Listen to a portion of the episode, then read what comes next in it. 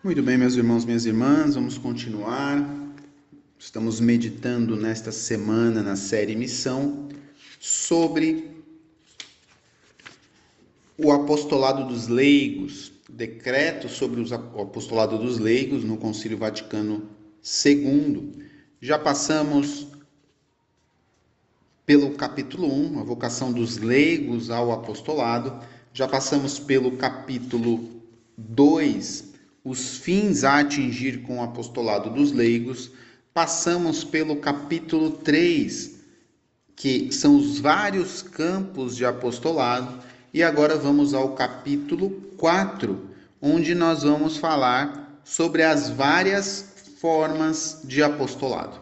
E aqui, neste capítulo 4, onde falamos das várias formas de apostolado, nós vamos falar desta importância e a multiplicidade do apostolado individual, o apostolado individual em determinadas circunstâncias especiais e a importância da forma associativa do apostolado e essa multiplicidade das formas do apostolado associado. Então, o apostolado leigo, leiga, ele pode ser exercido de maneira individual ou associativa. E a igreja vai nos propor nessa reflexão do Concílio Vaticano II, decreto, decreto sobre o apostolado dos leigos, como isso se dá. Então vamos começar. É, o parágrafo 15 vai dizer exatamente isso que eu acabei de dizer a vocês: os leigos podem exercer a sua ação apostólica, quer individualmente, quer associados em várias comunidades ou associações. Então, começa dizendo assim no parágrafo 16: a importância e a multiplicidade do apostolado individual. Então vamos primeiro entender o apostolado individual. O apostolado individual que promana exuberantemente da fonte de uma vida verdadeiramente cristã é o princípio e a condição de todo o apostolado dos leigos, mesmo do apostolado organizado, e nada pode substituí-lo. Então, o que é que é a fonte do apostolado dos leigos. É o princípio e é a condição de todo apostolado, seja individual ou seja associativo. O apostolado, ele vai promanar, isso quer dizer, ele vai nascer. O princípio e a condição dele acontecer é ser um transbordamento de uma vida verdadeiramente cristã. Nós não podemos exercer um apostolado frutuoso, frutuoso para a vida dos nossos irmãos e irmãs, frutuoso para a nossa própria vida, se nós não vivemos uma vida verdadeiramente cristã. Além de ser uma coisa completamente incoerente. Se não vivemos uma vida cristã, querermos fazer um apostolado é tremendamente incoerente. Querer levar as pessoas a algo que eu mesmo não vivo, não busco, não quero. Então, é necessário esta coerência interior de viver uma vida verdadeiramente cristã, o que não quer dizer um sinal de perfeição Precisa ser um impulso de busca de perfeição. Mas não, não é um sinal de perfeição, não é um sinal de estarmos já plenamente prontos. O dia que estivermos plenamente prontos será o dia que Deus nos escolherá. Assim rezamos e esperamos que Deus nos escolha quando estivermos prontos para o seu reino de amor. Mas, mesmo não sendo perfeitos, nós precisamos ser coerentes. Nós precisamos estar na busca deste Cristo, de estar unidos a Jesus. Para assumir, transbordar a partir desta busca, deste desejo buscar e transbordar a partir dessa busca de fé este apostolado para os nossos irmãos e irmãs. Mas continuando, no parágrafo 16 ainda, o concílio continua dizendo assim: são muitas as formas de apostolado, por meio das quais os leigos edificam a igreja, santificam o mundo e o animam em Cristo. Veja, ajudam edificando a igreja, santificando o mundo e animando em Cristo. Uma forma peculiar do apostolado individual e o sinal mais acomodado também aos nossos tempos que manifesta Cristo vivo nos seus fiéis é o testemunho de toda uma vida laical que dimana da fé, da esperança e da caridade. Veja, este é um, uma forma peculiar, é um sinal mais acomodado, se quiser, um sinal mais evidente nos nossos tempos de um apostolado individual é exatamente o testemunho de vida. Você testemunhar na simplicidade da sua vida, uma fidelidade a Cristo e à igreja, aos mandamentos, a uma vida de fé, de esperança e de caridade, é um apostolado individual. Você não precisa de um palco e de um microfone para ser um apóstolo. Você precisa de um testemunho de vida para ser um apóstolo. Eu repito, você não precisa de um palco e de um microfone para ser um apóstolo. Você precisa de um testemunho de vida para ser um apóstolo. Saiba viver na simplicidade de um apostolado que testemunha com a própria vida. Isso já é uma grande obra para o Senhor.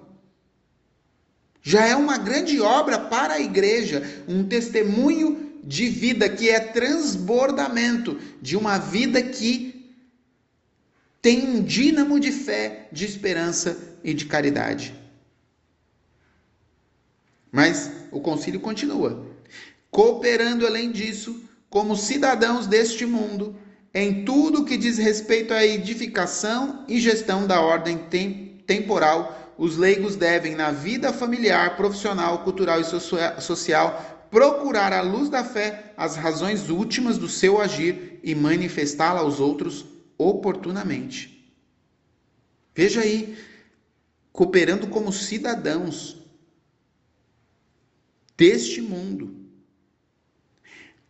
edificando e gerindo a ordem temporal. Nós devemos olhar todas as realidades, a vida familiar, a profissional, a cultural, a social, à luz da fé e as razões últimas do nosso agir. Por que eu estou agindo assim nesta realidade? A partir das razões últimas. Olhando numa perspectiva do fim último, da eternidade. À luz da fé e manifestar este proceder aos outros. Isso é um testemunho de vida. Isto é uma é um apostolado individual que você realiza. É um convite da igreja para mim e para você para sermos apóstolos. Finalmente, os leigos vivifiquem a sua vida com a caridade à medida do possível, exprimam-nas pelas obras. Façam obras de caridade. Façam obras de fé. Façam obras de esperança. Contribuam com obras verdadeiras que sejam capazes de testemunhar a sua fé, a sua esperança e a sua caridade. Então, está aí muito importante a questão do apostolado individual. É uma das formas de apostolado. O apostolado individual em circunstâncias especiais, no parágrafo 17, vai dizer o concílio: este apostolado individual em circunstâncias especiais é de grande necessidade e urgência naquelas regiões em que a liberdade da igreja é gravemente impedida. E aí continua o concílio. O apostolado individual tem um especial campo de ação nas regiões onde os católicos são poucos e dispersos. Então, onde a igreja é muito perseguida, onde os católicos são poucos e dispersos, onde nós temos ausência dos ministros ordenados, seja por falta de vocações, seja por distância geográfica, seja por é, proibição do culto de ministros ordenados, os leigos têm um papel especialíssimo de animar a fé.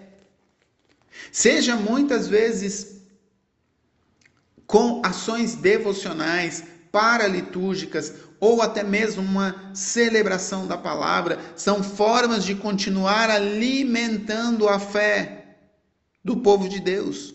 São condições especiais, porque de maneira ordinária o ministro ordenado é quem fará isso. Pode ser assessorado pelos fiéis, mas é o ministro ordenado. Mas existem situações muito específicas e existem em muitos locais do mundo em que é necessária a atuação dos leigos e das leigas para ajudar a igreja na evangelização e na santificação. Vamos lá, continuando. Falando agora da importância da forma associativa do apostolado. Então, uma outra forma, no parágrafo 18, vai dizer assim: Os fiéis são chamados a exercer o apostolado individual nas diversas condições da sua vida. Lembrem-se, porém, de que o homem é, por sua natureza social, e de que aprove Deus reunir todos os que creem em Cristo para fazer deles o povo de Deus e um só corpo. Então, aqui a igreja está falando é óbvio que é importante o apostolado individual, mas nós não devemos esquecer essa característica comunitária da igreja, de vivermos o apostolado associado com os nossos irmãos. Numa comunidade, numa associação, num instituto, numa pastoral, nós somos convidados a isso e a exercer este apostolado assessorando, apoiando os ministros ordenados. Veja o que o concílio vai continuar dizendo. Por isso os fiéis exerçam seu apostolado em espírito de unidade. Sejam apóstolos tanto nas suas comunidades familiares como nas suas paróquias e dioceses, pois estas exprimem a índole comunitária do apostolado e sejam também nos grupos livres em que resolveram reunir-se. Veja, aqui está o pedido da igreja de fazermos esse apostolado em espírito de unidade. Nas nossas comunidades familiares, mas também nas nossas paróquias e dioceses, unidos com os nossos irmãos, nas pastorais, nos movimentos, nos institutos, nas associações, em tantas realidades, nas, nos nossos grupos de rua, nos nossos grupos de evangelização, nas nossas missões de rua. Existem tantas belíssimas expressões dentro da igreja onde nós somos convidados a nos associar como irmãos para fazer o nosso apostolado. Continua o concílio. O apostolado associado é de grande importância, até pelo fato de, nas comunidades da igreja e nos diversos ambientes, o apostolado exigir muitas vezes uma ação de conjunto. Aqui está um segundo ponto importante. Muitas vezes é necessário e só se torna possível a ação apostólica quando nós a fazemos em conjunto com os nossos irmãos. Me recordo de um trabalho que eu participei e que é muito comum nesse tempo de pandemia, obviamente ele acabou não acontecendo, mas aconteceu durante vários anos é, na paróquia onde eu cresci, vivi maior parte do, dos meus anos, que é a visita missionária nas casas, principalmente no mês do padroeiro da comunidade ou no mês da padroeira da paróquia, a gente fazia as visitas missionárias e eram muitíssimas casas a serem visitadas e só era possível fazer isso a partir de uma ação conjunta. Nós nos reuníamos em vários missionários e aí dividíamos de dois em dois e íamos de casa em casa. Veja, esta associação de fiéis para se reunir com um objetivo comum de apostolado ela só era possível de acontecer num espaço de tempo, cronos, dentro ali daquela semana missionária, porque estávamos fazendo em conjunto. Se fôssemos fazer de maneira isolada, não conseguiríamos fazer. E ao mesmo tempo, estas associações nos auxiliam. Também os seus membros, as comunidades, as paróquias, os grupos, as pastorais, os movimentos, os institutos auxiliam os seus membros a uma vida espiritual, a uma vida de caminhada espiritual. Assim continua o, o concílio falando: com efeito, as organizações criadas para uma atividade comum de apostolado amparam os seus membros e formam-nos para o labor apostólico. Vejam, amparam os membros. Nós precisamos de amparo, nós não somos super-homens ou super-mulheres, nós precisamos do amparo desta associação, desta comunidade, desta paróquia, desta pastoral, deste movimento. Nós precisamos do amparo e da formação para manter o labor apostólico. A ordenação convenientemente dirigem a sua ação apostólica de modo a poder se esperar dela frutos mais abundantes do que se cada um agisse separadamente. Quando nós agimos em conjunto, nós temos maiores frutos e frutos que vão multiplicar-se. Muito bem, continuando, vamos falar dessa multiplicidade de formas do apostolado associado. Eu já falei um pouquinho, mas vamos pegar o que o concílio diz no parágrafo 19, desta multiplicidade de formas do apostolado associado. Grande a variedade de associações do apostolado. Uma, umas propõem-se ao fim geral apostólico da igreja, outras de modo especial fins de evangelização e de santificação Outras prosseguem fins de animação cristã da ordem temporal. Outras ainda dão testemunho de Cristo, especialmente pelas obras de misericórdia e de caridade. Veja, existem inúmeras expressões nestas associações. Nós poderíamos citar inúmeras, mas algumas vão se expressar efetivamente no fim geral apostólico da igreja, outras em um fim de evangelização ou de santificação, outras nos fins de animação devocional ou de ordem temporal, de um trabalho social, outras vão falar muito sobre as obras de misericórdia e de caridade. E nós conhecemos inúmeras, inúmeras. Aqui eu vou citar só algumas, simplesmente para questão de exemplo. Não é questão de maior ou menor, é simplesmente para exemplo. Você vai ter uma, um, um apostolado da oração que vai incentivar e vai animar esta vida de oração centrada na devoção ao Sagrado Coração de Jesus. Você vai ter a Sociedade São Vicente de Paulo, que vai viver esta obra de misericórdia corporal, mas também de evangelização, de visita das famílias.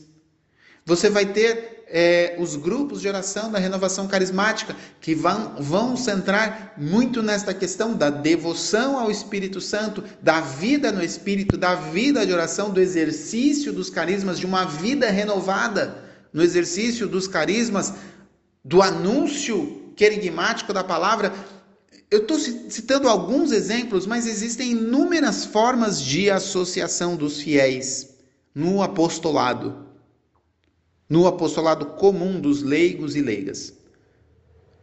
Isso é importante nós vemos essa multiplicidade de formas. Repito, eu citei três exemplos, mas temos inúmeros e devemos reconhecer nesta neste grande jardim da igreja as inúmeras flores, diferentes flores que nascem neste mesmo jardim. Continua o concílio. Entre estas associações, hão de considerar-se em primeiro lugar as que favorecem e reforçam uma união mais íntima entre a vida prática dos membros e a sua fé. As, as, associações não são fins de si mesmas, mas devem servir para realizar a missão da igreja em relação ao mundo. Veja, nenhuma associação deve nascer como fim dela mesma, mas deve servir sim a missão da igreja e uma união mais íntima entre a vida prática dos membros e a sua fé. para realizar a missão da igreja em relação ao mundo. E o vigor apostólico de qualquer associação de leigos e leigas está exatamente na conformidade com a missão da igreja. Está exatamente na conformidade com a missão da igreja. Muito bem, vamos continuar já na parte final deste capítulo 4. Vamos falar sobre os leigos dedicados ao serviço da igreja a título especial. Então, aqui a igreja vai falar no concílio sobre leigos que se dedicam ao serviço da igreja. Como isso acontece? Parágrafo 22. São na igreja dignos de especial honra e encômio os leigos, quer solteiros, quer casados, que perpétua ou temporariamente se dedicam ao serviço das instituições e das respectivas atividades com a sua competência profissional. Aqui, minha gente, o concílio está dizendo de que existem leigos e leigas que, mesmo mantendo a sua condição de leigo e leiga, se dedicam ao serviço das instituições católicas de inúmeras atividades com a sua competência profissional. Isso quer dizer, colocando a serviço da igreja a sua competência profissional para fazer o bem da igreja. Para fazer o bem da igreja. Existem inúmeras realidades assim. Existem realidades assim em paróquias, existem realidades assim, por exemplo, em colégios católicos em que nós temos professores que se dedicam em colégios católicos na formação, colocam os seus talentos, as suas competências profissionais a serviço da igreja, muitas vezes remunerados, outras vezes não. Eu vou dar um exemplo pessoal.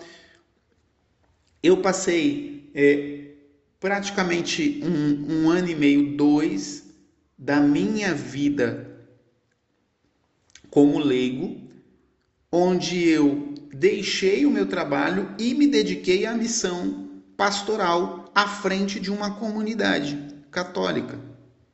Estava dentro de uma paróquia, eu coordenei aquela comunidade e me dediquei quase que tempo integral e colocando as minhas competências profissionais a serviço daquela comunidade, na perspectiva de organização, de liderança sem ter nenhum tipo de remuneração por isso. Fiz isso porque quis, na liberdade que eu tinha. Não fui obrigado por ninguém a fazer isso. Foi uma decisão pessoal minha. Um chamado que eu senti pessoal para mim.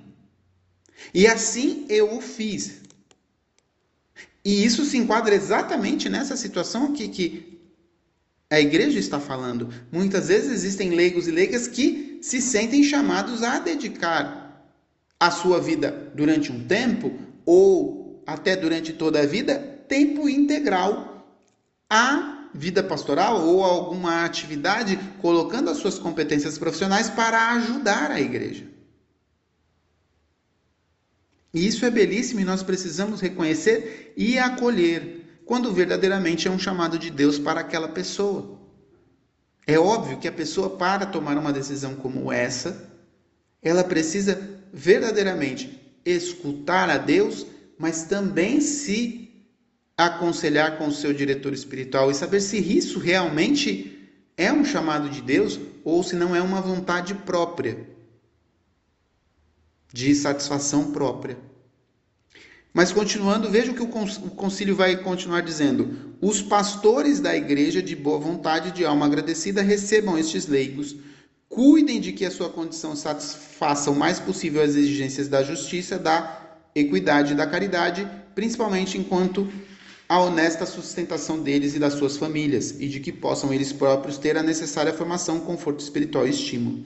Aqui a igreja, de uma maneira geral, está falando assim: é necessário os pastores reconhecendo um verdadeiro chamado desses leigos e leigas a uma dedicação integral, apoiem, acolham e possam dar a necessária formação, conforto espiritual e estímulo a esses leigos para que eles possam de fato cumprir a sua missão e até mesmo, se necessário for, e assim também a, aquele chamado a que a pessoa esteja respondendo, eles possam apoiar financeiramente os leigos nos seus compromissos de justiça para o sustento da sua família, obviamente, desde que seja de fato um trabalho que tenha algum tipo de remuneração. Eu citei um exemplo, por exemplo, um professor numa escola católica.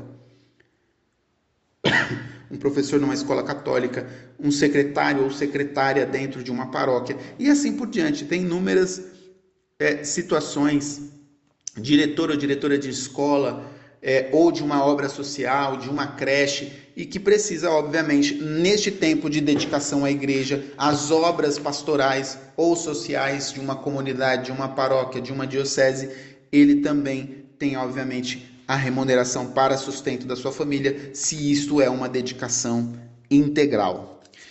Bom, com isso, nós concluímos este capítulo 4 e vamos, no, na próxima aula, continuar estudando nesta série Missão sobre o apostolado dos leigos.